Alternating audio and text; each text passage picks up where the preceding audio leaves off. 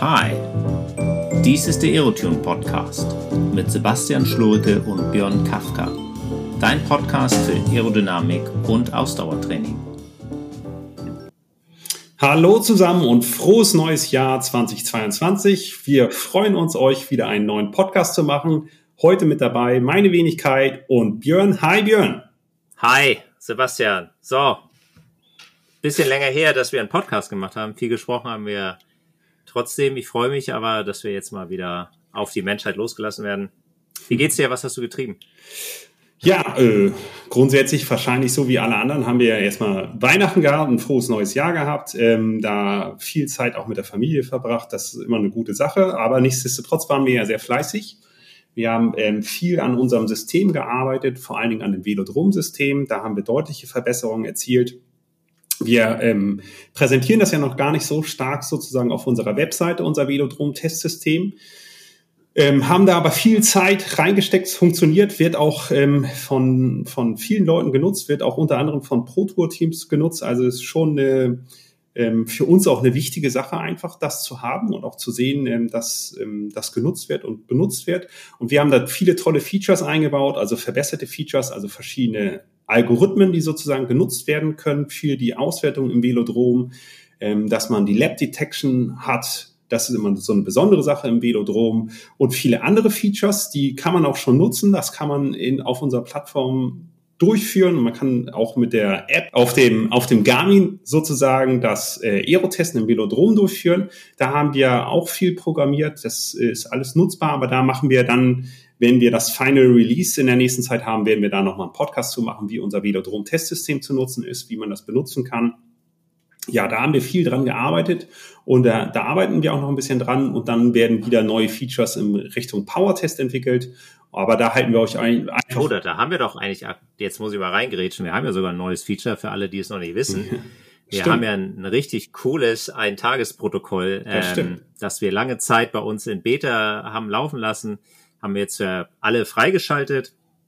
Also wir haben ein Ein-Tages-Indoor- oder Outdoor-Test-Protokoll für euch erstellt. Ihr könnt es sogar runterladen als äh, Swift-Datei und äh, ihr werdet dann durchgeleitet bei Swift und äh, könnt dann unser neues Power-Test-Protokoll fahren, was genauso genau ist und äh, eben an einem Tag nur äh, quälen heißt und genau. Finde ich super. Ähm, ist ja. natürlich immer so, sich selber zu loben, ist immer so eine Sache. Grundsätzlich ist aber so eine Sache gewesen, die natürlich auch aus der Community, also von euch kam, denn der Wunsch sozusagen, das Ganze an einem Tag nur durchzuführen zu können, ist immer was Besonderes. Also dieser Wunsch kam ja sowohl aus dem Breiten als auch aus dem Leistungssport, Profisport, dass man da einfach das Ganze an einem Tag durchführen kann.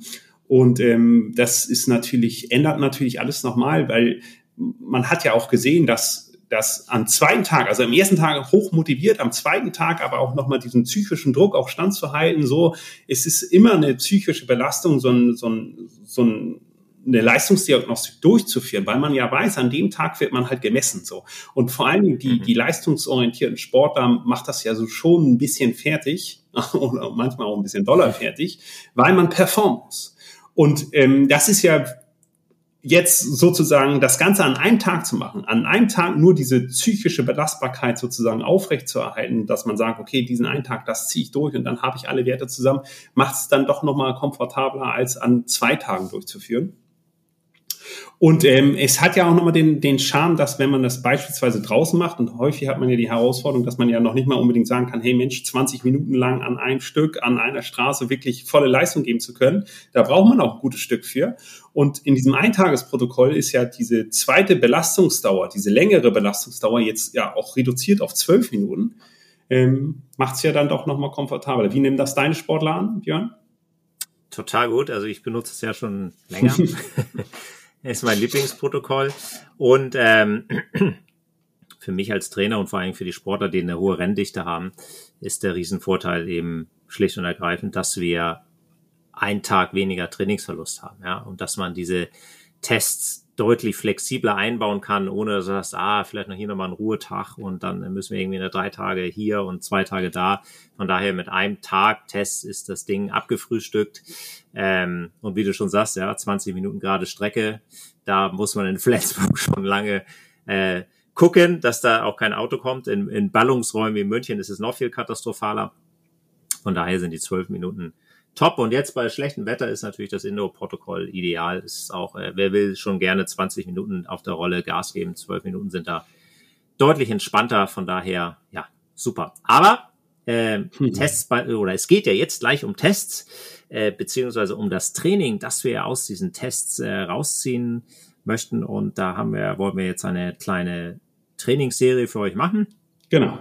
Und äh, das, das erste Fallbeispiel ist ähm, ein klassischer Straßenfahrer, mhm. ja, der, ähm, was weiß ich, drei bis vier Stunden Renndauer hat, äh, je nachdem, in welcher Klasse er unterwegs ist. Das kann auch der Hobbysportler sein, bis hoch zum Amateur oder Elite-Amateur und vielleicht auch KT-Fahrer oder World Tour-Profi. Wir wollen euch einfach mal zeigen, wie man sowas aufbauen kann, welche Zielparameter man erreicht haben sollte.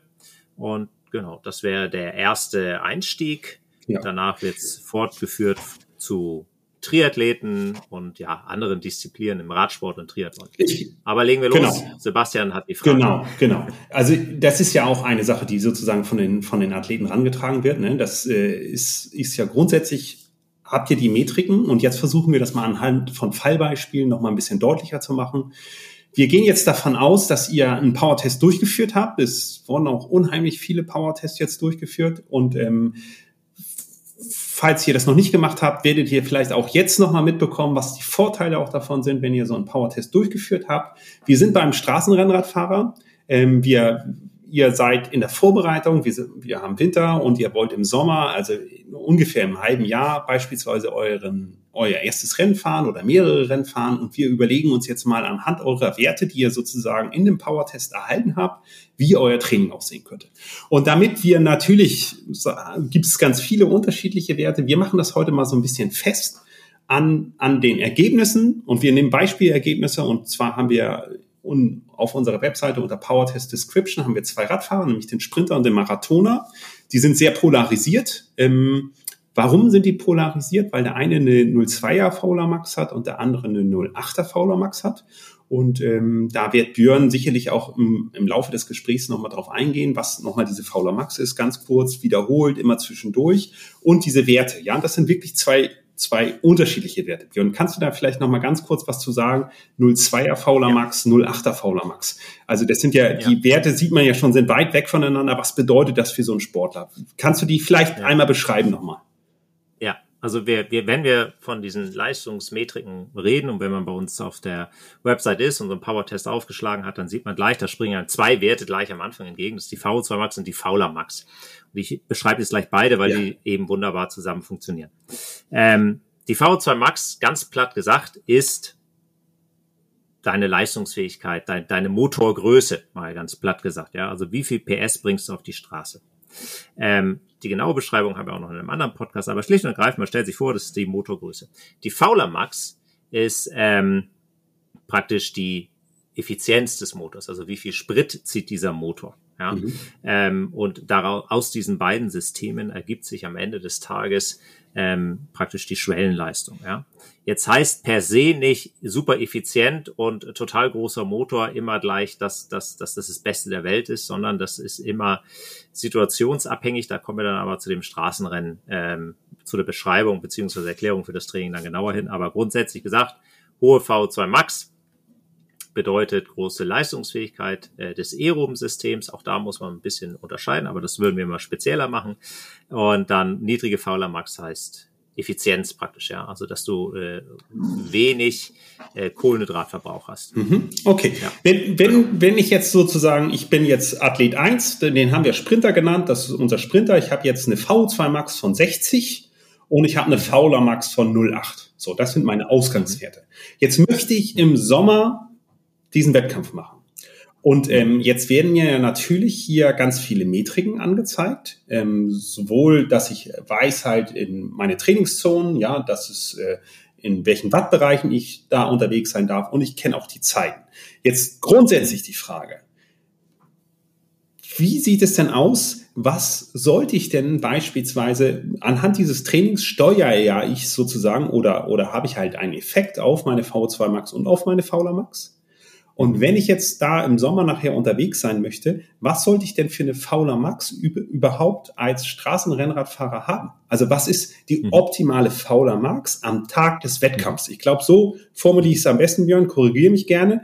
Es gibt ja. sicherlich eine Fauler Max, die man während des Trainings haben kann und mhm. auch eine Fauler Max, die ich am Tag des Wettkampfes anstreben kann. Und natürlich, ich will die VO2 Max nicht unter, äh, nicht vergessen, aber wir versuchen, wenn ich das richtig verstanden habe, über diese Zeit die VO2 Max ja weiter zu steigern. Aber zurück zur, zur eigentlichen Frage, welche Fauler Max sollte ich als Straßenrennradfahrer am Tag des Wettkampfs denn haben?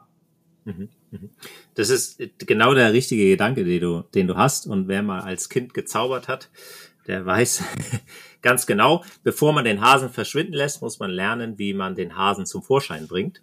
Und genau so ist es auch im Training. Äh, ich muss ja, ich muss wissen, welche Metrik, welche Metriken ich brauche, um bei einem Wettkampf zu performen. Und wie du schon richtig gesagt hast, VO2 Max so hoch wie es geht. Ja. Ähm, das klappt nicht immer, aber sie soll möglichst hoch sein. Und Fauler Max ähm, ist natürlich auch immer ein bisschen abhängig von der VO2 Max, aber für ein Straßenrennen würde ich grundsätzlich sagen, mit einer 05er mit einer 0,5er Laktatbildung plus minus, kommt immer drauf an, wenn es ein sehr hügeliger Kurs ist, dann sollte sie ein bisschen niedriger sein. Wenn er, äh, es ein extremer Sprinterkurs ist, vielleicht eine Art Kriterium, kann die Faule Max auch mal Richtung, tendenziell Richtung 0,6 gehen. Aber in diesem Bereich sollte sich die Faule Max bewegen. Wenn wir von einem Eintagesrennen sprechen, wenn wir von einem Mehrtagesrennen der Tour de France sprechen, sollte die Faule Max natürlich niedriger sein, wenn ich aufs Gesamtklassement fahre. Wenn ich dort ein Sprinter bin, sollte natürlich die Fauler Max bisschen höher sein, weil die Fauler Max ist deine glykolytische Leistung. Ähm, also auch äh, die fließt stark mit in deine Sprintleistung rein. Und wenn deine Fauler Max zu stark absinkt, dann sinkt auch am Ende des Tages ein bisschen deine Sprintleistung. Und genau, also okay. wie gesagt, äh, mit einer 05er kann man grundsätzlich schon kann man eigentlich alles. Ist so das Allround, das Taschenmesser ja. ähm, unter den. Da hast du jetzt ja viele Aspekte genannt. Da steckt ja sehr viel ähm, Information sozusagen für mich jetzt als, als Radfahrer drin. Ne? Grundsätzlich, was ja erstmal schon mal wichtig ist, überhaupt zu wissen, so Straßenradfahren, ich sollte am Tag des Wettkampfs eine 05er Fauler Max haben. Das ist ja schon mal etwas, womit ich arbeiten kann, ja, worauf ich dann ja vielleicht auch hinzielen kann und auch mein Training so gestalten kann. Was ja total spannend ist in diesem Kontext ist, dass man als, wir haben ja diese zwei Athleten und der eine hat eine 08er Fauler Max, eine 60er Sauerstoffaufnahme. Das heißt, der müsste mit seiner Fauler Max Richtung Wettkampf runtergehen, also effizienter werden, weniger Sprit verbrauchen. Und im Gegensatz dazu, der Marathoner, der jetzt schon eine sehr niedrige Fauler Max hat, nämlich nur eine 02, der müsste ein bisschen uneffizienter werden, also ein bisschen mehr Möglichkeiten haben, auch Sprintfähigkeiten zu haben. Denn das ist ja die Dynamik in so einem Straßenrennen, dass man, wenn, wenn es halt mal zu einem Ausbruchsversuch kommt, dass man halt auch mal in dem Moment auch wirklich mal hochintensiv, also mit sehr hohen Wattleistung fahren kann, ohne dass man dann gleich einbrecht. Und da, da ist halt der Uneffiziente, der viel Sprit verbraucht oder mehr Sprit verbraucht als dieser 02er, sicherlich ganz gut geeignet, um dann halt auch mal so einen Sprint mitgehen zu können. Ja, ganz genau. Weil am Ende des Tages profitierst du dann eventuell vom Windschatten. Ja, und äh, kannst dich da ausruhen, während du, äh, weil, weil du nicht mitgekommen bist mit der 0,2er Laktatbildung, hängst du alleine rum, versuchst das Loch durch, zu, durch äh, dich zu fahren, was du dann eventuell nicht schaffst, wenn du gegen zehn andere fahren musst, die vor dir da im Windschatten sich abwechseln. Aber das ist genau der richtige Gedanke. Okay. So, jetzt ist. Ja, Entschuldigung, dass ich, äh, und du hattest noch eine Sache gesagt, die, die möchte ich nur ganz kurz aufgreifen. Da sieht man aber auch insgesamt die Diskrepanz zwischen ähm, was ist so spezifisch notwendig? Du hast gesagt, äh, so, ähm, wenn wir bei der Tour sind beispielsweise und ich bin Sprinter, bräuchte ich eher eine höhere VLA Max. Und damit habe ich ja parallel aber auch die Herausforderung, dass ich viele Kohlenhydrate verbrauche und dann halt immer die Herausforderung ja. habe, mit den anderen auch über die Berge rüberzukommen, ja, wo wirklich viele Kohlenhydrate verbraucht werden. Ähm, wenn ich denn vor allen Dingen jemand bin, der eine hohe Fauler, höhere Fauler Max hat, damit ich besser sprinten kann, habe ich halt die Herausforderung, dass wenn die Rennen sehr schnell sind, ich natürlich auch die ganze Zeit sehr viel Kohlenhydrate verbrauche. Und das ist dann immer die, die Leiden, die man ja auch, wenn man so ein Etappenrennen verfolgt, die, die Sprinter halt auch haben. Ne? Will ich ja, die, die Sprinter, also die, die Top-Sprinter-Teams, die haben ja drei, vier oder ja, mindestens drei Leute teilweise abgestellt, die noch die Sprinter über die Berge bringen. Ja, und das ist äh, perfekt getimed, was die da fahren. Ja, also die haben ja, du kommst, äh, der Sieger kommt ins Ziel, dann gibt's eine Karenzzeit, äh, die sich, ja, was weiß ich, wie viel Prozent, 15, 10 Prozent, je nach Etappe, ähm, äh, von der Siegerzeit darfst du mehr fahren und das wird dann wirklich getimed. Ja, dann, dann schauen sie, dass sie da möglichst effizient den Berg hochkommen runterfahren wie die Hölle. Also in dem, in dem, in diesem Gruppetto, wie es heißt, wo die Sprinter dann runterfahren, da willst du nicht mit bergab fahren, weil das ist äh, ja mega schnell. Ähm, aber äh, sie fahren eben extrem effizient hoch, leiden dadurch, essen extrem viel, fahren bergab wie der Teufel und haben dann ihre Helferlein, die sie auf den Flachstücken dann äh, praktisch mitziehen damit sie dann am Ende des Tages äh, die Etappe überstehen und nicht rausgenommen werden, weil sie die Karenzzeit überschritten haben. Aber das ist eben der Preis, den du zahlst, damit du am Ende einer Etappe diese hohen Sprintleistungen von 1500 bis 2100 Watt ähm, ja, aufs, auf die Pedale bringst.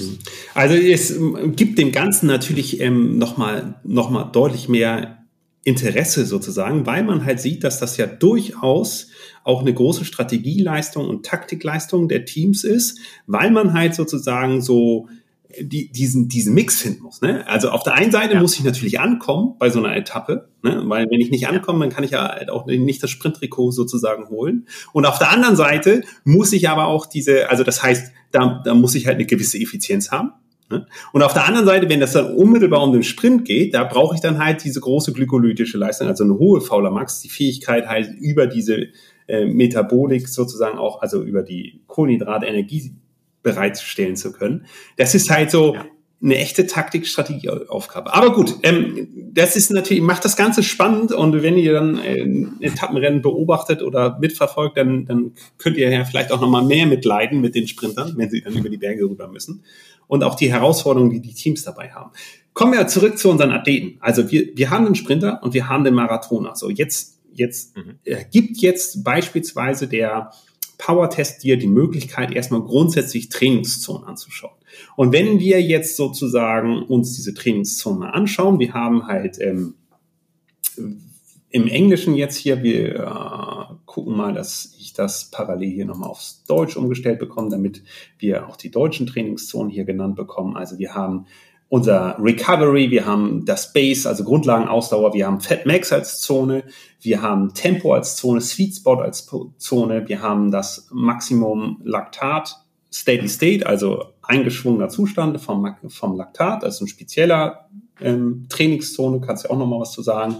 Wir haben die Schwelle, wir haben die VO2 Max bei 90 Prozent und wir haben die VO2 Max. Das sind ja so grundsätzlich Trainingszonen, die jetzt dargestellt werden und durch, mit Hilfe des Power-Tests wisst ihr, in welchen Wattzonen sich diese Trainingszonen tatsächlich aufhalten. Das heißt, ihr könnt in den richtigen Zonen sozusagen trainieren.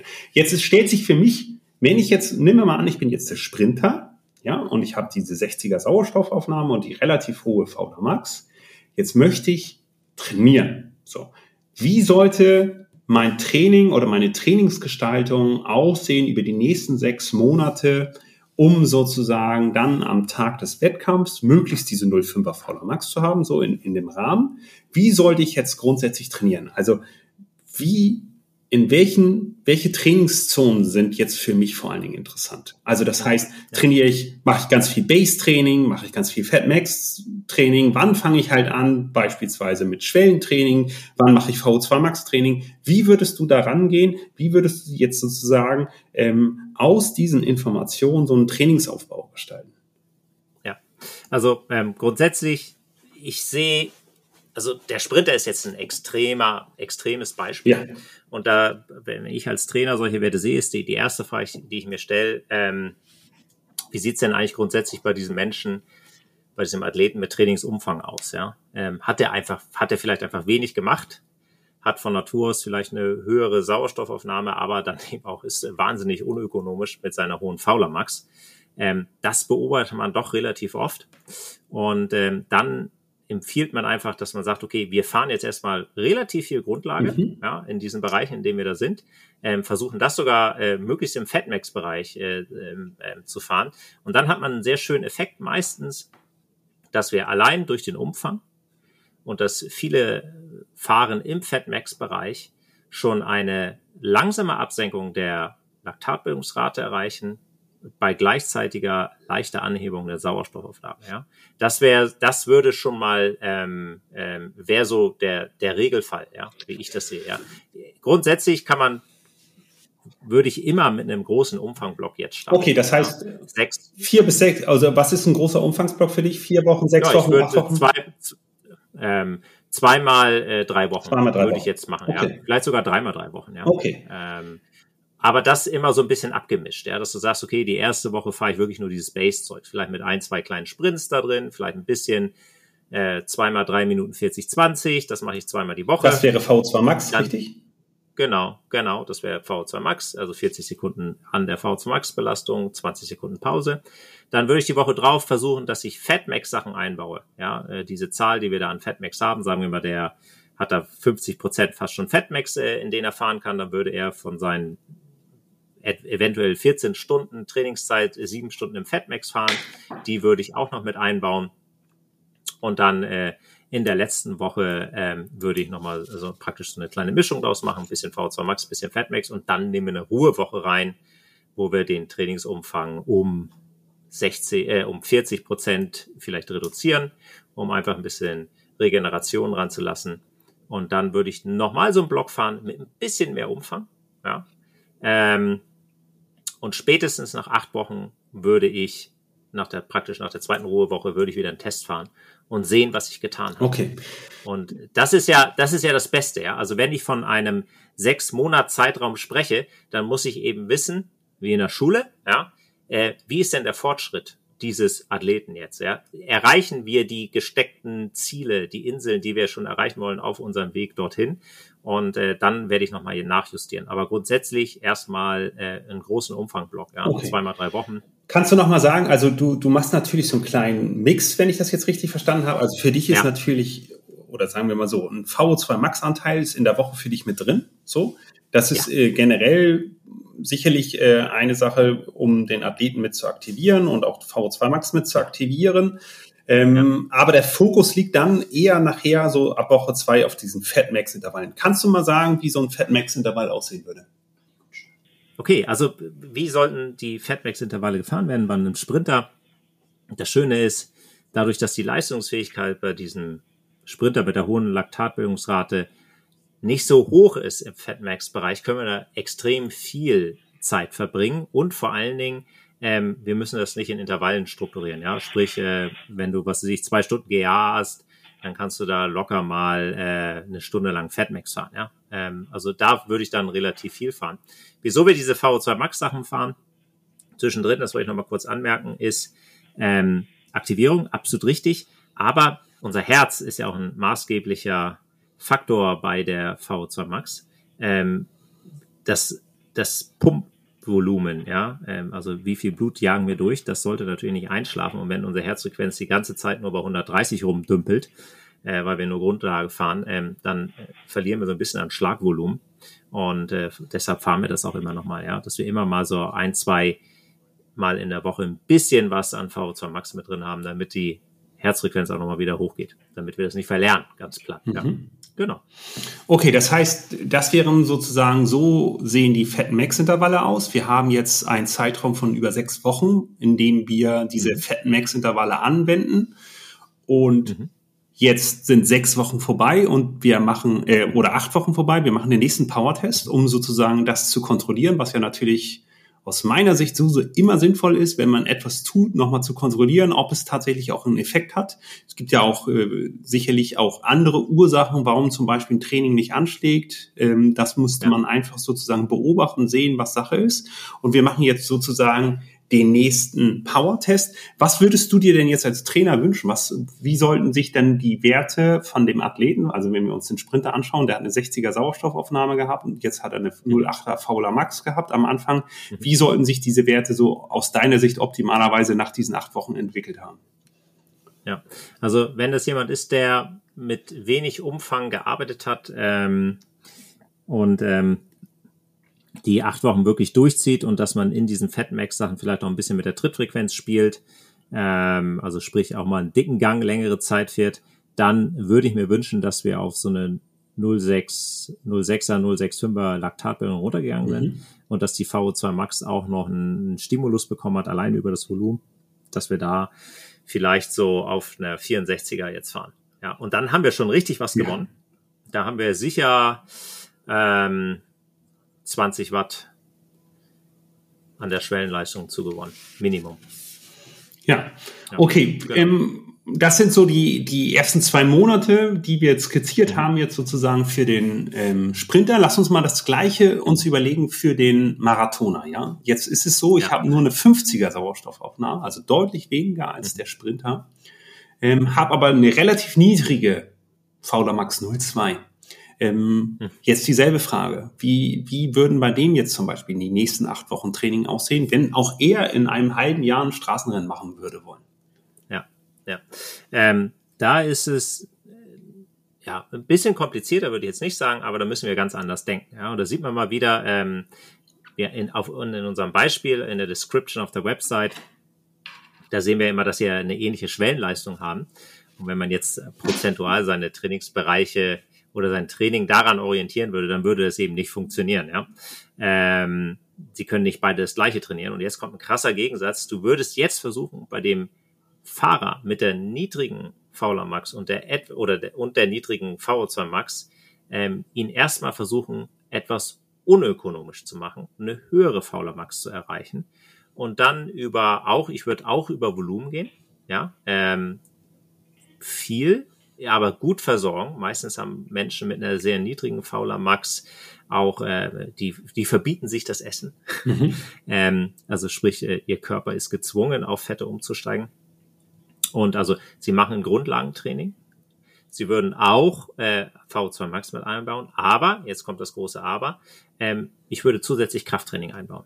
Ja, ganz klassisch äh, würde ich Hypertrophie-Training nehmen.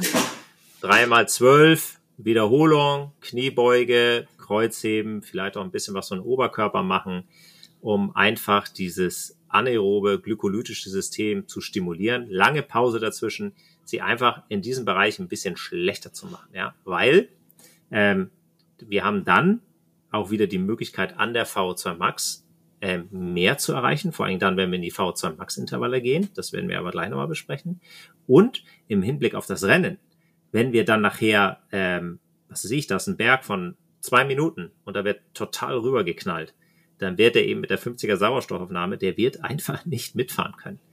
Ja, wenn wir jetzt aber einen kleinen Stimulus auf die VO2 Max haben, sagen wir mal, wir schaffen es sogar vielleicht auf eine 60 oder 55 zu kommen oder ja 60. Ähm, aber nicht jetzt in zwei Monaten, ne? sondern sondern über das halbe nee, Jahr. Nee, nicht in zwei Monaten. Ja, ja, genau. Äh, und dann ähm, noch die die Fauler Max ein bisschen hochkriegen, dann fährst du mit. Ja, dann bist du nämlich dran. Okay, okay das, ist, Darum das ist das, das ist dann das, das lange Ziel sozusagen, was, was man sozusagen erreichen ja. könnte.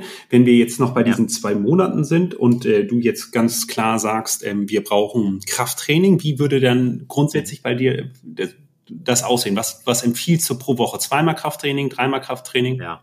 Ich würde zweimal die Woche Kraft. Und dann und ich würde auch ganz easy easy anfangen. Ja, also vielleicht erste Woche vielleicht nur einmal, weil wie wir es alle kennen, ähm, einmal eine Kniebeuge in voller Bewegung gemacht. Ähm, und wenn dieser menschliche Körper vielleicht seit, keine Ahnung, oder noch nie äh, ein Stück Eisen hochgehoben hat, dann wird dieser Mensch äh, definitiv einige Schmerzen haben und sich kaum bewegen können vom Muskelkater. Deshalb eine Einheit erstmal easy und dann äh, in der Woche zwei würde ich zwei Einheiten machen und äh, sich dann langsam hocharbeiten natürlich, ähm, äh, Gewichte steigern, aber ich würde wirklich äh, zweimal drei Wochen auch da in einem klassischen Hypertrophie-Block äh, arbeiten und dann sehen, was rauskommt. Ja.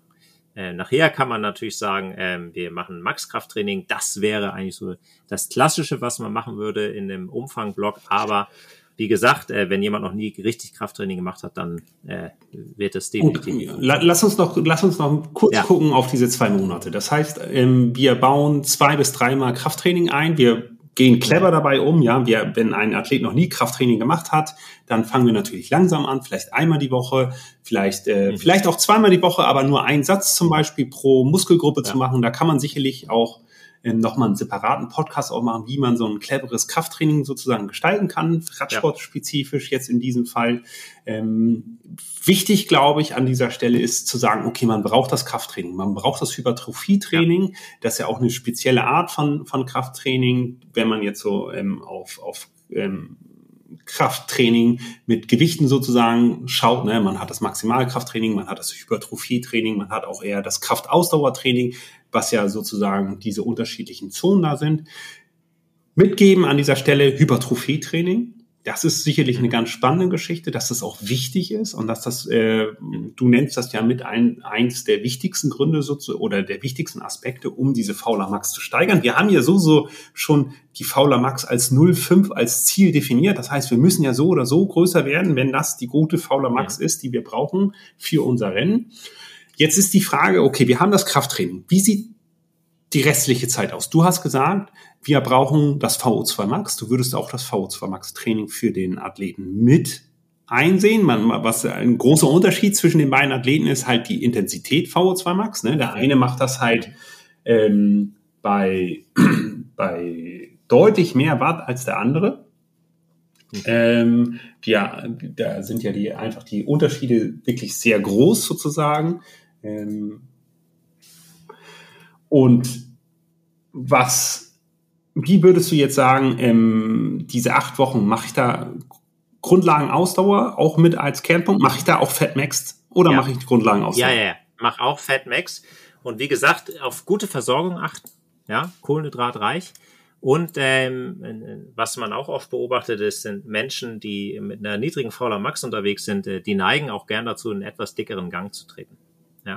Also da auch darauf achten, dass vielleicht die Trittfrequenz höher ist. Ja, also ich würde immer sagen 90. Okay. Ja, am liebsten 95. Das ist eklig. Ja, aber auch da haben wir eine, eine bessere Sauerstoffversorgung. Das Bein dreht sich aber ein bisschen schneller. Wir aktivieren die Beine ein bisschen anders.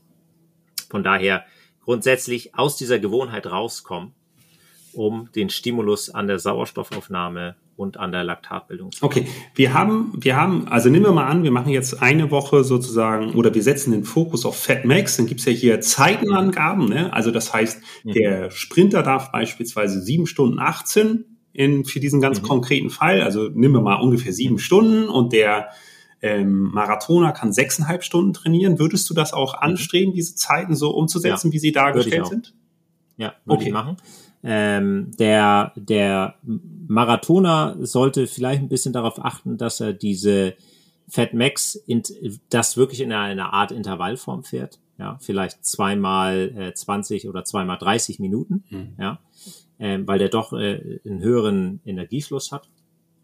Und der, ähm, der Sprinter, der kann es eigentlich. Der kann auch sagen, ich fahre mal zwei Stunden Fatmax, ja. Okay. Hat einfach auch da einen geringeren Energie. Wie, wär, wie wäre für dich die Energieversorgung während des Trainings, ja? Also wie, wie sollte sich der Marathoner während des Trainings versorgen und wie sollte sich der Sprinter ja. während des Trainings versorgen? Also wenn, nur mal, nur mal für euch als Unterschied, ja?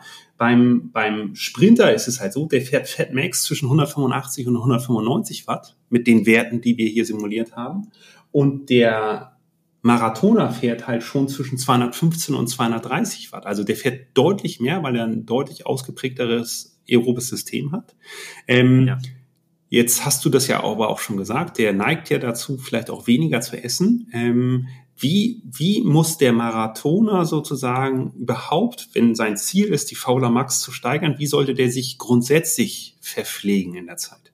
Kohlenhydratreich. Ja im Training Kohlenhydrate. Auch die Kohlenhydrate, die wir angegeben haben, schon ab der ersten Stunde zu sich nehmen. Definitiv. Wenn es richtig lang wird, sogar vielleicht ein bisschen mehr. Ähm, beim Sprinter, ähm, da kann man, wenn man einen starken Stimulus auf die Fauler Max haben möchte, ja, kann man sogar sagen, man kann so leichter unterversorgen. Ja, dann haben wir da definitiv noch einen stärkeren Stimulus. Ich würde jetzt nicht krasse Low Carb Sachen machen. Da kann man dann äh, auch mehr mehr Mist äh, erreichen. Ja, ich hatte aktuell sogar gerade einen Fall, wo das richtig in die Hose ging, äh, gesehen. Ja, ähm, bei einem Trainer, der das gemacht hat. Fand ich ganz spannend, wie stark der Effekt war. Und ähm, aber grundsätzlich ähm, der Marathoner sollte Kohlenhydrate zu sich nehmen. Und zwar nicht wirklich überhaupt nicht darüber nachdenken, nichts zu essen. Auch wenn sich das okay anfühlt, einfach essen. Okay, das, das ist ja, glaube ich, auch eine ganz wichtige Information hier an dieser Stelle, dass das Training und der Trainingsreiz vor allen Dingen bei dem Marathoner, wenn wir die Fauler Max steigern wollen, auch mit der Ernährung zusammenhängt und dass wir halt uns nicht unterkalorisch äh, ernähren dürfen sozusagen. Mhm. Und beim Sprinter ist es halt beispielsweise so, da da kann man jetzt nicht ganz so viel falsch machen, äh, wobei man immer noch der Gefahr läuft, dass man sich trotzdem sozusagen unterversorgen kann. Ne? Also das ist, ja. äh, glaube ich, davor ist man nie ganz gefeit. Ne? Ja, Genau. Und dann würde man die Tests machen und dann hat man hoffentlich die Ergebnisse, die man sich so ein bisschen wünscht. Ein Absinken der Fauler Max oder eine Steigerung der Fauler Max mit leichtem Stimulus auf die VO2 Max. Und dann ist die Frage, was kommt. Genau, aber wir haben ja, der fairer, Fairness halber, wir haben ja beim Sprinter sozusagen eine Erwartung von dir sozusagen mitbekommen, was, was du ja. nach diesen zwei Monaten erwarten würdest. Und äh, ja. selbe möchte ich dir natürlich auch beim Marathoner die Frage stellen. Ja. Was würdest du dir jetzt erwarten? So, wir haben jetzt dafür gesorgt, dass wir uns gut verpflegen werden unseres Trainings. Wir haben auch auf Fat Max gesetzt, also analog zu dem Sprinter. Wir haben unsere eigene Wattzone. Wir ziehen das auch durch. Ähm, wir haben jetzt aber auch zweimal die Woche das Krafttraining mit eingeführt. Wir haben uns gut versorgt. Wie sieht das jetzt sozusagen nach zwei Monaten optimalerweise aus? Was, was würdest du dir jetzt wünschen bei dem Athleten? Wünschen, ja. Wünschen, äh, wünschen. also, vielleicht haben, also wir sollten einen leichten Stimulus auf die VO2 Max haben, ja. Also wenn wir da auf eine 52, 53, das ist ja schon nicht schlecht, ja. Da haben wir, sprechen wir zwischen 5, 6 Prozent äh, Leistungssteigerung, das wäre schon super. Und ähm, ähm, an der Fauler Max sollten wir von der 0,2 gerne auf eine 0,3 gekommen sein. Das wäre schon super, ja. Okay. Ähm, da haben wir dann natürlich ein bisschen, das sieht dann, wenn man dann so einen Test macht, dann sieht man, oh, an der Schwelle ist gar nichts passiert, ich fahre immer noch genauso. Ja, aber wir haben ja, ich sag mal, die Töpfe, aus denen wir Energie holen, verschoben. Und Ziel soll ja sein, dass du an, an sprinten kannst. Von daher, das wäre jetzt so das schöne Szenario. Und ob wir von der 0,2 auf eine 0,5 kommen, das wird ein harter Weg werden, sage ich mal. Ähm, ich würde bei dem dann schon eine hohe 0,3 bis 0,4 anstreben wollen. Ich hatte im Winter letzten Jahr einen Fall, da hatte ich, fingen wir an mit einer 0,25 und wir haben ihn dann innerhalb von drei Monaten auf eine 0,42 hochgezogen und das war ideal für die Anfang der Saison für die Straßenrennen. Okay. Da haben wir dann noch einige Sieger einfahren können. Ähm, Genau, aber das ist so der Wunschgedanke. Den wenn man jetzt die beiden Athleten nur, weil, weil das jetzt hier auch parallel offen ist und ihr vielleicht auch, wenn ihr jetzt gerade in diese Description-Seite reinschaut, dann seht ihr, okay, die beiden Athleten dürfen vom Trainingsumfang ungefähr gleich viel machen, wobei der Sprinter mehr machen kann. Warum kann der Sprinter grundsätzlich mehr trainieren als der Marathoner? Ähm, also was wir, die, man sollte vielleicht die, es geht, wir sehen Zeiten. Ja, aber diese Zeiten geben ja vor allen Dingen einen Energiefluss wieder. Okay. Ja, ähm, die, die, die Zeit, die wir berechnen, ist anhand der V2 Max ähm, bestimmt. Die V2 Max ist maßgeblich dafür verantwortlich, welches Volumen wir trainieren. Können. Okay, dann um ganz kurz da einzu, einzu, einzugrätschen und reinzufallen sozusagen. Der Sprinter hat ja die deutlich höhere V2 Max. Das wäre ja. sozusagen ein Grund, warum er mehr trainieren ja. kann als der Marathoner. Richtig, genau. Das wäre der eine Grund. Und der andere ist dadurch, dass ähm, das Volumen, das Energievolumen wird ähm, dann ja auch bestimmt durch die Zeit beziehungsweise den Energiefluss, den wir verbrauchen bei äh, äh, dem Grundlagentraining. Und das Grundlagentraining, haben wir gesehen, ist beim Marathoner schneller, sprich er hat einen höheren Energiefluss pro Stunde und dadurch reduziert sich auch die Trainingszeit beim Marathon. Okay. Was ich halt auch an dieser Stelle dann irgendwie dazu sagen muss, ist, ähm, wenn ich jetzt sage, die sehen relativ gleich aus, das stimmt natürlich gar nicht. Ne? Die sehen vom Verlauf her gleich aus, aber wenn man sich die Einzelzeiten anschaut, dann sind, ist ja schon ein großer Unterschied. Ob ich nun 15 Stunden ja. Grundlage machen kann oder 21 Stunden, das sind ja einfach sechs Stunden pro Woche mehr. Das ist ja ein Tag, sechs Stunden mehr Radfahren das ist ja schon eine echte Hausnummer. Also das ist schon ein deutlicher ja. Unterschied. Wir vergleichen ja hier 50er Sauerstoffaufnahme zu 60er Sauerstoffaufnahme ja. und es könnte ja auch mit einer 70er Sauerstoffaufnahme kann ich halt noch mehr trainieren sozusagen, kann noch mehr ja. Umfang sozusagen ab. Und beim Marathoner ist es halt so, dass der im Grundlagenbereich natürlich schon mehr Watt treten kann, dadurch höheren Energieumsatz sozusagen hat und dadurch ähm, noch mal ein bisschen weniger Zeit sozusagen in dieser Trainingszone verbringen kann, hat dann ja. ungefähr einen entsprechenden Energieumsatz, aber der bezogen ist auf seine 50er Sauerstoffaufnahme. Eine Sache, wo sie sich wirklich sehr stark unterscheiden, also wirklich sehr stark unterscheiden, ist halt der VO2 Max Bereich. Da kann halt ein Sprinter oder unser beispielhafter Sprinter eine Stunde sechs, Stunde zehn ungefähr trainieren und unser Marathoner nur 20 Minuten. Das ist ein Faktor zwischen drei und vier, der dazwischen sitzt. Warum kann denn der Sprinter beispielsweise so viel mehr im VO2 Max Bereich trainieren als der Marathoner. Und jetzt kommt ja noch ein großer Unterschied. Ja, das sind ja nur die Zeiten. Ja, wenn ich mir, mhm. wenn ich jetzt nochmal in die Tabellen reinschaue und dann mir nochmal anschaue, wie die Wattzonen sind, dann kann der Sprinter halt einfach sozusagen auch mit 70, 80 Watt mehr die VO2 Max Intervalle machen als der Marathoner. Also der kann mehr trainieren und auch noch intensiver. Und das alles mhm. ist der VO2 Max geschuldet, richtig? Mhm. Richtig, genau. Also in der VO2 Max ist auch immer natürlich ein gewisser Teil glykolytische Leistung mit drin.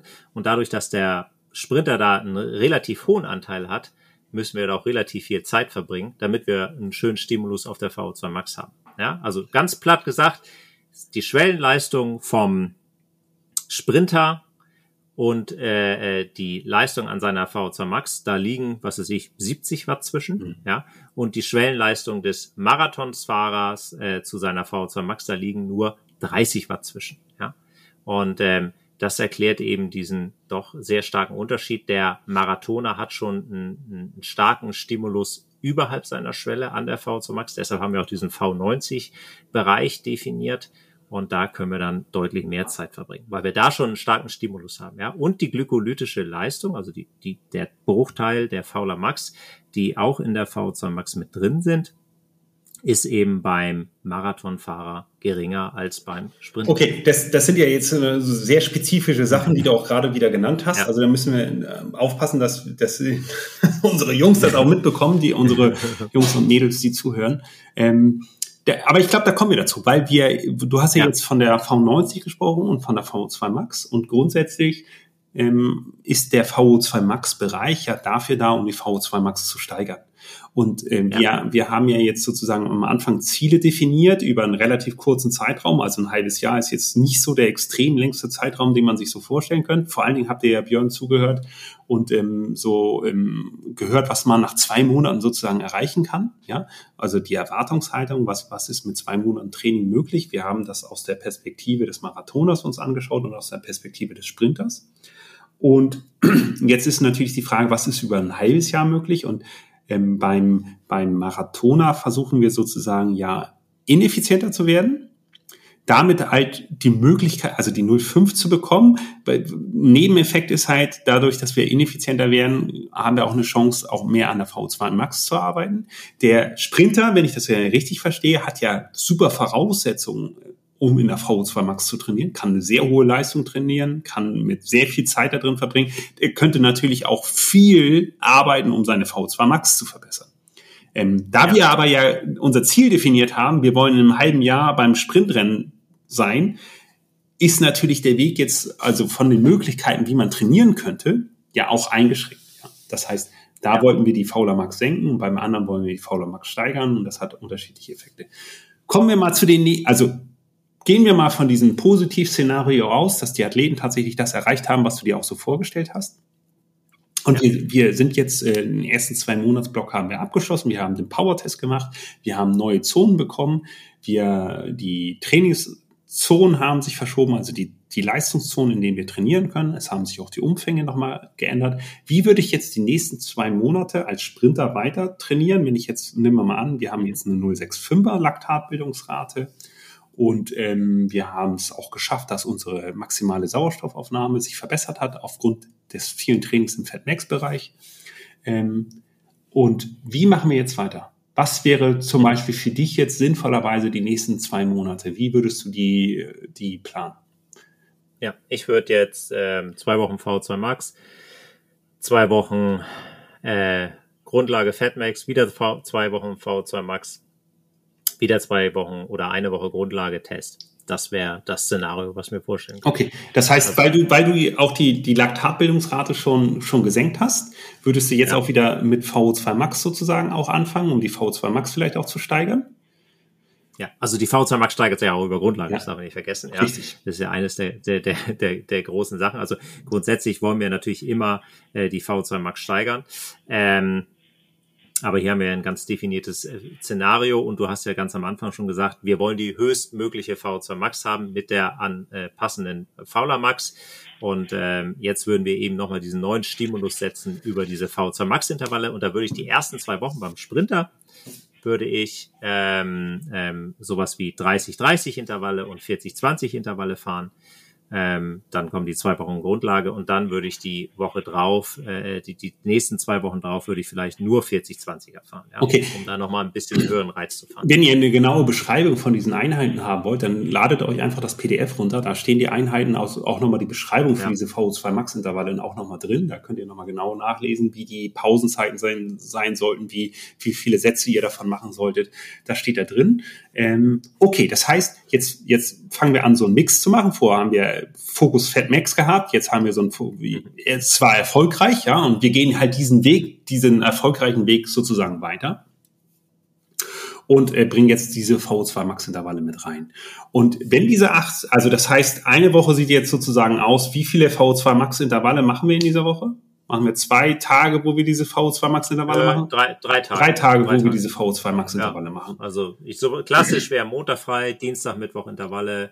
Äh, nee, äh, Dienstag, Mittwoch, genau, Donnerstag vielleicht nochmal fahren oder nicht fahren, Freitag frei, Samstag nochmal Intervalle, Sonntag lang. Ja, so ganz klassischer 3-2er-Block, wie man ihn fahren würde.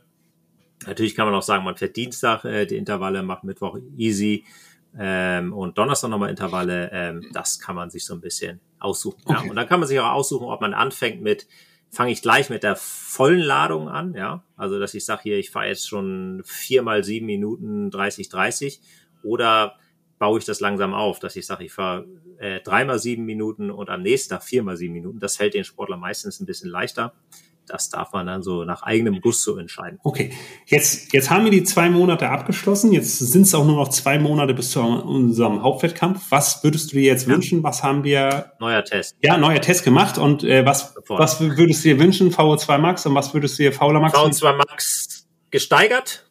Ähm, auf eine 68, Fauler Max idealerweise ähm, ein bisschen gesunken, ja.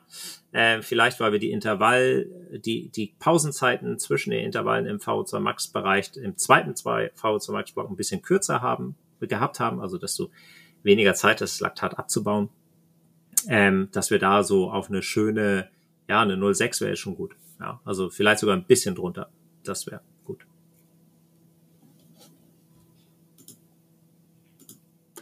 Okay, das heißt, wir sind weiter unserem Ziel entgegengekommen. 0,6er Fauler Max. Wir haben eine deutliche Steigerung an der V2 Max. Ähm, ja, das ist auch drin. Ja. Ja, also in Idealszenario, ja. ja. Das ist ja, das ist ja natürlich auch eine echte Hausnummer, ne? Von 60 auf 68 hochzukommen, ist wirklich ähm, eine richtige Hausnummer.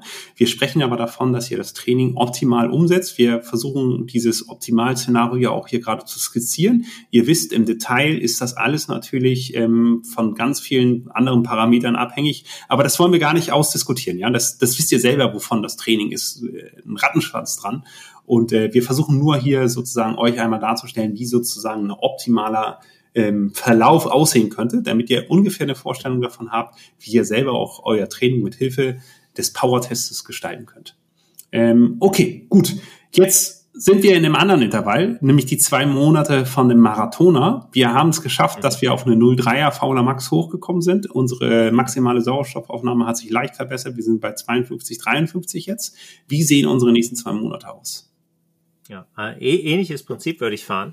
Ähm, ich würde, ähm, ich würde trotzdem noch Krafttraining weitermachen. Diesmal aber eine, ein Kraftausdauertraining mit kurzen Pausenzeiten und äh, 20 Wiederholungen. Da kann man auch ein klassisches Zirkeltraining nehmen, ja, sowas mit Kettlebell, ähm, zweimal die Woche, 20 Minuten, reicht das schon.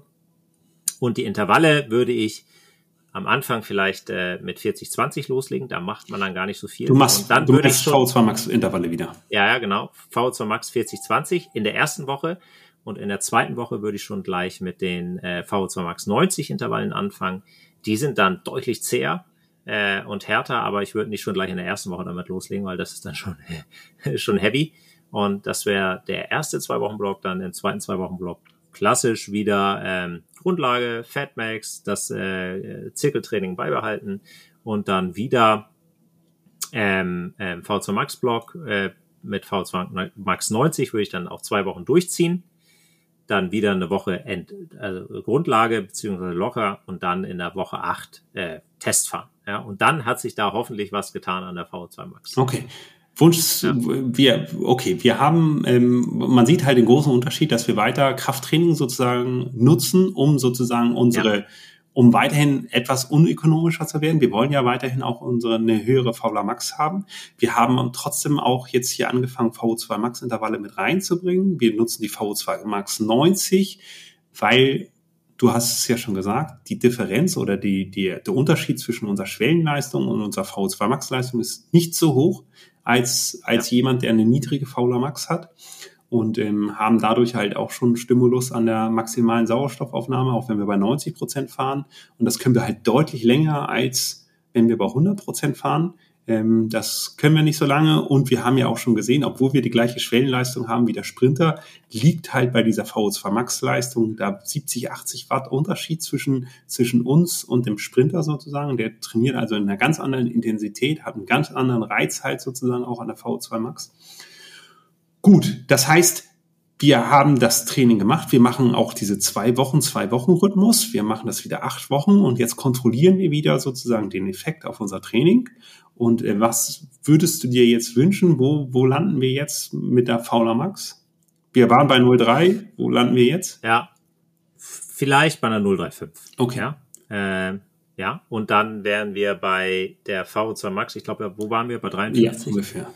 Ja, also wenn wir da wieder, wenn wir da auf eine, über eine 55 kommen, dann wäre das schon klasse. Mhm. Ja, also das, das könnte ich mir vorstellen, dass man das schafft. Und ähm, dann hat man die neuen Ausgangswerte und dann äh, würde man, ähm, weil die Frage kommt ja gleich, wie sehen die nächsten Wochen mhm. aus? Ähm, das ist jetzt, da würde ich mir anschauen, welches Profil, welches Leistungsprofil erfordert dieses Rennen. Okay, da, da, da kommen wir gleich hin, ja. Also was, ja. was ich mir, was ich jetzt, was ich spannend finde, wenn, wenn du diese Werte jetzt so nennst, ist halt, ähm, erstmal, das, der große Unterschied ist halt so, was hat der Sprinter sozusagen an der V2 Max gewonnen? Ja, acht Punkte, mhm. ne, von 60 ja. auf 68. Ähm, und was hat der, der ähm, Marathoner gewonnen? Ja, der ist im besten Fall, und du hast das ja schon auch so, so beschrieben, also deutlich mehr als bei dem, bei dem Sprinter, wir sind wir bei einer 55 gelandet. Das, da sieht man auch schon, ja, dass der, dass der, ja, dass der, dass der Sprinter einen deutlich höheren Reiz auch an der V2 Max setzen kann und das einfach, weil er diese große Fauler Max hat. Und, ja. und äh, bei dem, und auch, auch äh, dass wir von 0,8 jetzt auf 0,6, vielleicht auf 0,55 oder 0,6 runter sind und mit dem, mit dem Marathoner sind wir von 0,2 nur auf 0,35 gekommen. Ne? Also auch da ist der Unterschied nicht so groß. Relativ gesehen kann man das natürlich alles nochmal anders darstellen, aber die Wege, die jetzt die beiden Athleten zurücklegen, sind dann doch schon ganz unterschiedlich. Ja? Und man sieht halt, wie komplett unterschiedlich eigentlich das Training von diesen beiden Athleten ist. Mal unabhängig davon, dass, dass es natürlich Analogien gibt, ja, beide trainieren trotzdem irgendwie V2 Max, beide trainieren trotzdem irgendwie Fat Max, wobei der eine natürlich diesen klaren Fokus auch auf das Krafttraining hat, der andere nicht. Der eine nutzt jetzt eher das VO2 Max 90 und was natürlich auch dramatisch an Unterschieden sind, sind halt einfach diese Wattzahlen, ja, die sind ja komplett unterschiedlich in diesen, unter, in diesen Trainingszonen, in denen die Athleten trainieren, kann man schon sagen, dass das eigentlich, dass, dass da sicherlich Analogien sind, aber ähm, die Zonen selber und die Intensitäten sind komplett anders. Und ähm, auch der Fokus auf das Krafttraining, auch die Versorgung, dass die bei dem Marathoner deutlich wichtiger ist, also immer Überversorgung in Anführungsstrichen oder Genauversorgung hast du gesagt, ähm, aber dass wir, dass wir da nicht weiter an unserer Ökonomie sozusagen trainieren, die Fauler Max senken, sondern wir müssen sie steigern und ähm, ja, das ist schon eine spannende Geschichte. Und jetzt haben wir halt unsere vier Monate Training hinter uns gebracht und jetzt sind wir halt in dem letzten zwei Monatsblock. Und jetzt sagst du zu Recht so, jetzt muss man natürlich sich nochmal anschauen, was, was bringt dieses Rennen mit sich. Ähm, kennst du ein bekanntes Rennen? Nenn eins, was wir uns aussuchen wollen, für, für das wir jetzt trainieren. Ja, also dadurch, dass wir ja beide aus Norddeutschland kommen, ich ja schon lange nicht mehr da lebe, es gibt so einen Klassiker, das heißt rund um Ascheffel. Ähm, da gibt es einen Berg, der ist so, boah, ich glaube, so vier Minuten lang. Dann kommt man oben auf dem Plateau an. Da wird dann weiter drauf rumgedrückt. Dann kommt eine kleine Abfahrt, Rechtskurve und dann ähm, lange geradeaus. Und ähm, du musst eben diese drei Minuten voll hochknallen können. Ja, wenn du da nicht dabei bist, bist du einfach weg. Ja. Und äh, äh das finde ich ist so der, der Klassiker, der mir so im, im, äh, im Kopf ist. Und äh, da würde man dann irgendwie so ein bisschen drauf hintrainieren, ja. Was, was würdest du so. jetzt, mm, okay, wir, wir nehmen das Rennen und jetzt sind wir beim Sprinter. Wir haben eine 68er Sauerstoffaufnahme mittlerweile und 0,6er Laktatbildung. Wie sehen unsere letzten acht Wochen vor dem Rennen aus? Ja, da muss man sich jetzt überlegen, was ist das Problem für den Sprinter bei dem Rennen und was ist das Problem für den Marathoner mhm. bei dem Rennen? Ja, das will ich ganz kurz ausführen. Der Sprinter hat nicht das, eventuell nicht das Problem, diese vier Minuten mit hochzuknallen. Beim ersten Mal. Mhm. Ja. Vielleicht in Runde zehn eher. Da ist er nämlich müde. Das zweite Problem, das er haben wird, ist, dass er, ähm, wenn es oben weitergeht, auf der Windkante, dass er da nicht mehr kann. Ja, weil er schon äh, praktisch ermüdet ist. Ähm, ich nenne es mal Laktat oder Phosphate wohl eher, ähm, äh, so hoch sind, dass er nicht mehr weiterfahren kann. Ja? Ähm, also da, da, und bei dem Marathoner wäre eben das Problem, er kommt gar nicht mehr mit am ersten Anstieg. Die fahren eben einfach weg. Ja, und dann, wenn die oben dann äh, äh, rausfahren, wird er die Lücke nicht mehr schließen können. Ja, auch wenn er dann die Leistung hätte, da vorne mitzufahren, aber er, er schafft es nicht dorthin. So, also wir haben diese beiden Szenarien. Ähm, was würde ich machen? Also wir haben eventuell immer noch das Problem, dass der Sprinter eine etwas zu hohe Laktatbildung hat. Dann würde ich jetzt sagen, okay, wir machen mal klassisch, ähm, würde ich zwei Wochen Sweet Spot Block fahren mit äh, eventuell verschiedenen Trittfrequenzen, tendenziell eher dicken Gang, vielleicht mal so eine 60er Frequenz. Ja? Ist in unserer Diagnostik, ist es ausgespuckt, was man da fahren kann. Ähm, dann fährst du zwei Wochen Sweet Spot. Ähm, dann würde ich wieder äh, eine Woche Grundlage ranhängen, dann nochmal ein bisschen Ruhe. Und dann würde ich anfangen, speziell zu trainieren. Ja, also ab diesem Zeitpunkt, dass ich sage, okay, ich fahre zwei Minuten schnell und äh, versuche danach auf meiner Schwellenleistung äh, nochmal drei Minuten weiterzufahren. Ja, um einfach dieses Rennen so ein bisschen nachzusimulieren. Und dann kann man sich überlegen, ähm, am Anfang schaffe ich das ja. Was ist aber, wenn ich schon mal zwei Stunden trainieren war, schon mal drei von diesen Intervallen gefahren bin und dann nach zwei Stunden Renndauer äh, oder Trainingsdauer, wo ich schon ermüdet bin, nochmal fünf davon fahre. Ja? Und das sollte man sich immer vor, vor Augen halten. Äh, macht das Training, fang einfach an und werde schwerer. Ja? Gewöhn dich dran und mach's dann ein bisschen komplizierter. Und du, das heißt nicht, dass Intervalle per se immer ähm, in einer gleichen Struktur gefahren werden sollten, sondern dass man sagen kann, ich fahre mich müde und setze zum Schluss noch harte Intervalle rein, ja, um diese Leistungsfähigkeit zu bringen. Ja, so, so würde ich arbeiten. Also an dem Rennen zwei Minuten Gas geben, ähm, äh, vier, fünf Minuten an der Schwelle weiter, um das einfach mal durchzusimulieren und dann eine gewisse Zeit Pause. Ich würde jetzt nicht die volle Distanz gehen, also vier Minuten All Out und dann nochmal irgendwie fünf Minuten Schwelle, das wäre schon ein bisschen zu viel. Da brauchen wir relativ viel äh, lange Pausenzeit dazwischen, sondern ich würde einfach sagen, äh, zwei, zweieinhalb Minuten, vier, fünf Minuten Schwelle drauf und dann zehn Minuten Pause, das gleiche nochmal. Okay, also das, das, das wird sehr spezifisch sozusagen auf, auf den ja. Renncharakter sozusagen. Da fängst du an, sehr spezifisch Renncharaktertechnisch zu trainieren, was ja auf jeden Fall super spannend ist. Die Frage für mich wäre jetzt an der Stelle so, okay, das baue ich jetzt ein. Kannst du das mal nennen für den, für den Sprinter? Jetzt haben wir acht Wochen zur Verfügung. Nenn mal ganz kurz, wie viele Wochen davor würdest du dich regenerieren? Was, wo, eine Woche davor ja. regenerieren, zwei Wochen davor regenerieren? Ja, ich würde äh, praktisch, ist nicht wie beim Langdistanztriathlon. Mhm.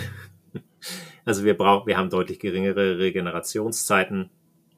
Ähm, ich würde eine Woche vor dem Rennen, ja, langsam oder vielleicht zehn Tage vor dem Rennen langsam anfangen, so ein bisschen zu tapern. Mhm. Ja, also aber trotzdem immer noch Intensitäten zu machen. Ich würde auch am vier Tage vor dem Rennen nochmal lang fahren, mhm. fünf Tage vor dem Rennen nochmal intensiv fahren, ja, vor allen Dingen nochmal lang, besonders beim Sprinter, damit man nochmal einen leichten Stimulus auf die Fauler Max hat, also wirklich nochmal sagen, vier, fünf Stunden lange Grundlage, vielleicht sogar ein bisschen unterversorgt, dass man so ein bisschen platt nach Hause kommt und dann die, die Speicher laden.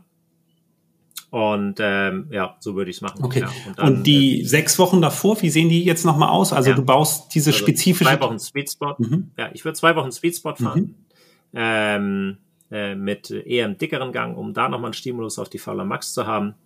Aber ab und zu nochmal ein, äh, ein bisschen härter, ja. Dann äh, eine Woche easy mit Grundlage und dann würde ich zwei Wochen sehr, sehr intensiv arbeiten. Ja, dann haben wir gute fünf Wochen. Dann würde ich nochmal eine Woche Grundlage ranhängen. Dann würde ich noch einmal, einmal ein bisschen Spezifik, aber nicht ganz so hart wie die zwei Wochen davor. Ja, vielleicht so auf 80 Prozent runtergehen. Und dann fange ich an zu tapern. Mhm. Und dann sollte die Form passen. Mhm. Was äh, wäre jetzt dein Wunsch bei dem Athleten? Wo bist du gelandet? Ich würde sagen, vielleicht ein leichter Stimulus auf die Fauler Max. Ähm, die V2 Max wird auch ein bisschen höher, aber worum es mir vor allen Dingen geht, ist, und das, das, das kann man nicht messen oder das können wir nicht messen, ähm, ähm, dass der Sportler lernt, sein Laktat als Energieträger besser zu nutzen. Also so, ein, so eine Art Laktat-Shuttling ähm, zu, äh, zu haben, dass sie verbessert, um einfach weniger zu ermüden. Das, das wäre so mein, mein Wunschszenario. Da kann man natürlich auch so Over-Under-Intervalle fahren. Ähm, also kurz über der Schwelle und kurz unter der Schwelle. Das könnte man auch machen, zum Beispiel in diesen spezifischen Blocks. Wobei bei dem Rennen ist es so speziell, da würde ich das eventuell nicht machen. Ähm, aber einen leichten Stimulus auf die V2 Max und einen leichten Stimulus auf die Fauler Max. Also vielleicht haben wir dann eine, wenn wir Glück haben, eine 69er. Ja, aber vielleicht auch nur eine 68er. Aber die Fauler Max ist vielleicht nochmal runtergegangen. Vielleicht auf eine 055. Ja. ja, vielleicht auf eine 054. So, das könnte ich mir gut vorstellen.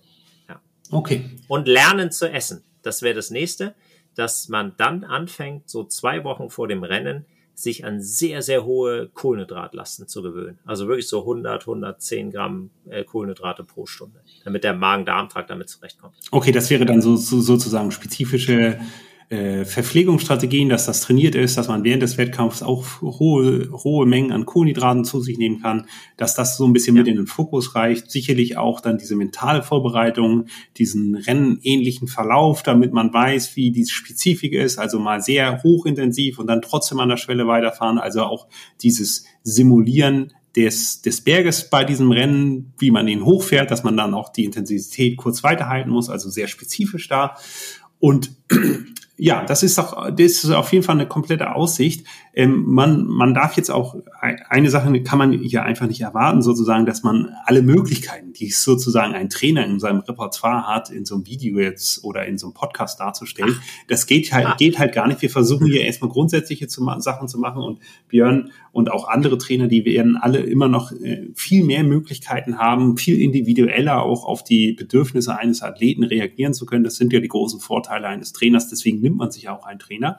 Wir versuchen ja hier eher darzustellen, wie man, wie wichtig erstmal grundsätzlich VO2 Max und Fauler Max für die strukturellen Aufbau des Trainings sozusagen ist, wie man versucht sozusagen sich an die Anfordernisse eines Rennens sozusagen hinzubewegen, wie man dann trainieren sollte, damit man diese, diese Zahlen halt auch erreicht, weil es einfach so ist, dass wenn ihr mit einer 02er Fauler Max bei so einem Rennen am Start steht, habt ihr halt einfach per se keine Chance. Ist egal, wie ihr trainiert habt ähm, und wie gut sich das entwickelt hat. Es wird halt, wenn ihr mit einer 50er Sauerstoffaufnahme gekommen seid und eine 02er Fauler Max hattet und an dem Tag des Rennens wieder eine 02er Fauler Max habt, werdet ihr es ganz schwer haben, wenn ich das jetzt richtig verstanden habe, an dem ja. Tag. Auf die Plätze fertig los und du guckst ihn zu und darfst zuwinken. Genau, und, und der, derjenige, der mit der 08er Fauler Max gekommen ist, so, wenn ihr am Tag des Wettkampfs immer noch eine 08er Fauler Max habt und dann an dem Wettkampf teilnimmt, dann werdet ihr am Anfang wahrscheinlich ganz gut mitfahren können und nachher fehlt ja. halt einfach die Energie, weil, weil ihr zu viele ja. Kohlenhydrate verbraucht. Und, und dann werdet ihr das auch nicht zuführen können und dann, äh, dann ist auch egal, wie das Training dann sozusagen verlaufen ist bis zu dem Zeitpunkt und egal wie viel ihr dann holen konntet, das äh, macht dann halt schon Sinn, diese Fauler Max dahin zu bringen, dass man sowohl die Möglichkeit hat, mitzusprinten, als auch die nötige Effizienz und Ökonomie mitbringt, dass ja auch am Ende auch wirklich noch ankommt. Und ähm, ja. das ist halt die Krux, die ja sozusagen eingeht. Ne? Man könnte theoretisch sagen, so niedrig wie möglich die Fauler Max, ja, damit man so ökonomisch ist. Aber wenn ein Straßenrennen stattfindet, dann könnt ihr Windschatten fahren. Ihr müsst mit den anderen mitgehen können, weil ihr so viel Energie spart, wenn ihr einfach im Windschatten in der Gruppe mit dabei seid, dass das einfach die taktische Herausforderung dann an der Stelle ist. Also ich würde jetzt noch mal ganz kurz zu dem Marathonfahrer was sagen ja. wollen. Äh, Training angeht. Ähm, da würde ich auch äh, einen Sweet Spot Block, aber da mit einer höheren Frequenz von, mit einer richtig hohen, ja, also gerne mal 95 plus, ähnlich wie der Grundlagen. Und die Spezifik dort sollte vielleicht ein bisschen anders aussehen. Ähm, man muss sich überlegen, wie wird der Marathonfahrer denn dieses Rennen jetzt gestalten? Ja, können in seinen Möglichkeiten. Der wird vielleicht einen Ticken mitfahren können. Und dann muss er über ein sehr hohes Tempo versuchen, sich durch dieses Feld leicht durchsacken zu lassen. Und dann oben an der Kuppe praktisch damit reinzufahren. So wird der höchste, und das wird die ersten zwei, drei Runden hässlich werden. Und danach wird es immer besser werden. Und das kann man ja auch simulieren im Training, ja. Dass man sagt, okay, ähm, ich, ich, ich versuche wirklich eine sehr hohe zwei Minuten Leistung zu fahren. Und dann über der Schwelle, vielleicht ein bisschen überhalb der Schwelle weiterzufahren, ein paar Minuten, ja, zwei, drei Minuten, ja.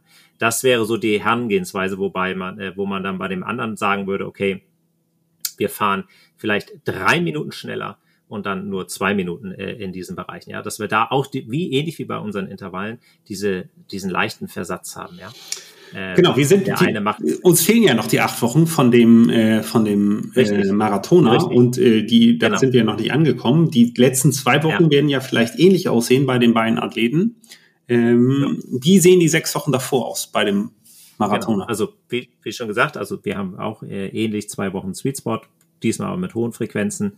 Ähm, dann würde ich e-, eventuell eine lockere Grundlagenwoche wieder einarbeiten und dann würde ich in diese spezielle Vorbereitung reingehen, auch wieder drei Einheiten pro Woche äh, mit diesen Intervallen, aber diesmal eben nicht statt zweieinhalb oder drei Minuten würde ich vielleicht nur auf zwei Minuten hart gehen und dann eben nochmal drei Minuten äh, an der Schwelle beziehungsweise über der Schwelle fahren, ähm, um dieser Fähigkeit, ähm, seiner Fähigkeit eher äh, entgegenzukommen. Ich würde immer noch das Krafttraining beibehalten, ja, vielleicht in diesen sehr intensiven äh, Zeiten vielleicht nur einmal die Woche. Ich würde trotzdem immer noch dieses Zirkeltraining einfach beibehalten wollen und dann auch wie beim äh, Sprinter ein vernünftiges Tapering, runterfahren, auch an diese hohen Kohlenhydratmengen gewöhnen. Und dann sollten beide eigentlich äh, fit sein. Ähm, ähm, sie sollten sich beide gut warm fahren. Gut warm fahren heißt in der Regel, ich würde da gar nicht so groß auf Intensität ähm, äh, äh, ähm, ähm, setzen. Ich würde sogar teilweise wirklich 40, also der, der Mensch mit der tendenziell niedrigeren Laktatbildung braucht lange, bis er warm ist, kennen wir ja alle, ne? Also der, der sollte sich einfach eine Dreiviertelstunde locker warm fahren. Ganz locker. Ja. Bisschen unter Grundlage. Einfach easy, Straße, irgendwo hinfahren.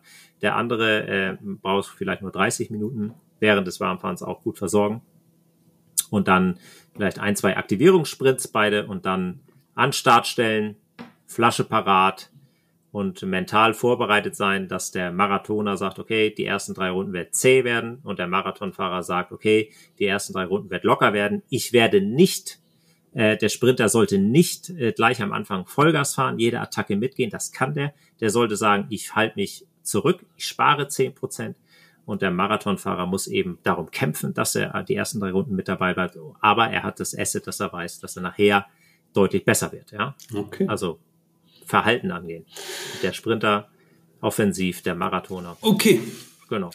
Ja, damit haben wir doch, damit haben wir doch ein sechs Monats Training sozusagen skizziert mit äh, einer ja. Möglichkeit, wie man darauf reagieren kann, ja. wie wie man einen Power-Test nutzen kann, um sozusagen seine Trainingszonen anzupassen, vor allen Dingen seine Trainingserfolge zu kontrollieren und ähm, wie man dann sich für ein Straßenrennen vorbereitet, also eine Möglichkeit der Vorbereitung, wie man die Werte und die Metriken wirklich nutzt, um da auch hinzukommen. Nochmal den, was man an der Stelle nochmal sagen kann, wirklich denkt an die Ernährung, die ist ein wichtiger, wichtiges Maß, um sozusagen auch vor allen Dingen die Fauler Max zu steuern.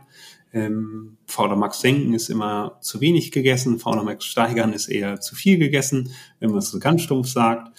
Und ähm, ja, da haben wir hoffentlich euch ähm, etwas dargestellt, wie ihr sozusagen euer Training gestalten könnt. Und heute ging es halt um den Rennradfahrer, der sich auf ein, ein Tage Straßenrennen vorbereitet. Und wir werden dann äh, in den nächsten Podcast ähm, andere Disziplinen, andere Sportarten auch nochmal darstellen, wie da das Training aussehen könnte in Abhängigkeit von euren Metriken, die ihr sozusagen mitbringt. Ihr dürft ganz kurz auch gerne schreiben. Immer. Auf Instagram gerne oder E-Mail an info.aerotune.com was ihr euch wünscht, äh, welchen Fahrer wir besprechen sollen. Genau, aber ich denke, wir haben es jetzt ausschöpfend, erschöpfend besprochen. Genau. Genau. Vielen Dank. Viele Fremdwörter wieder dabei, gerne auch Fragen und wir können dann äh, das auch immer gerne erklären. Und wir freuen uns auf euer Feedback und bis dahin wünschen wir euch alles Gute, Happy Training und äh, Power-Testen machen. genau, bis dann. Ciao, ciao.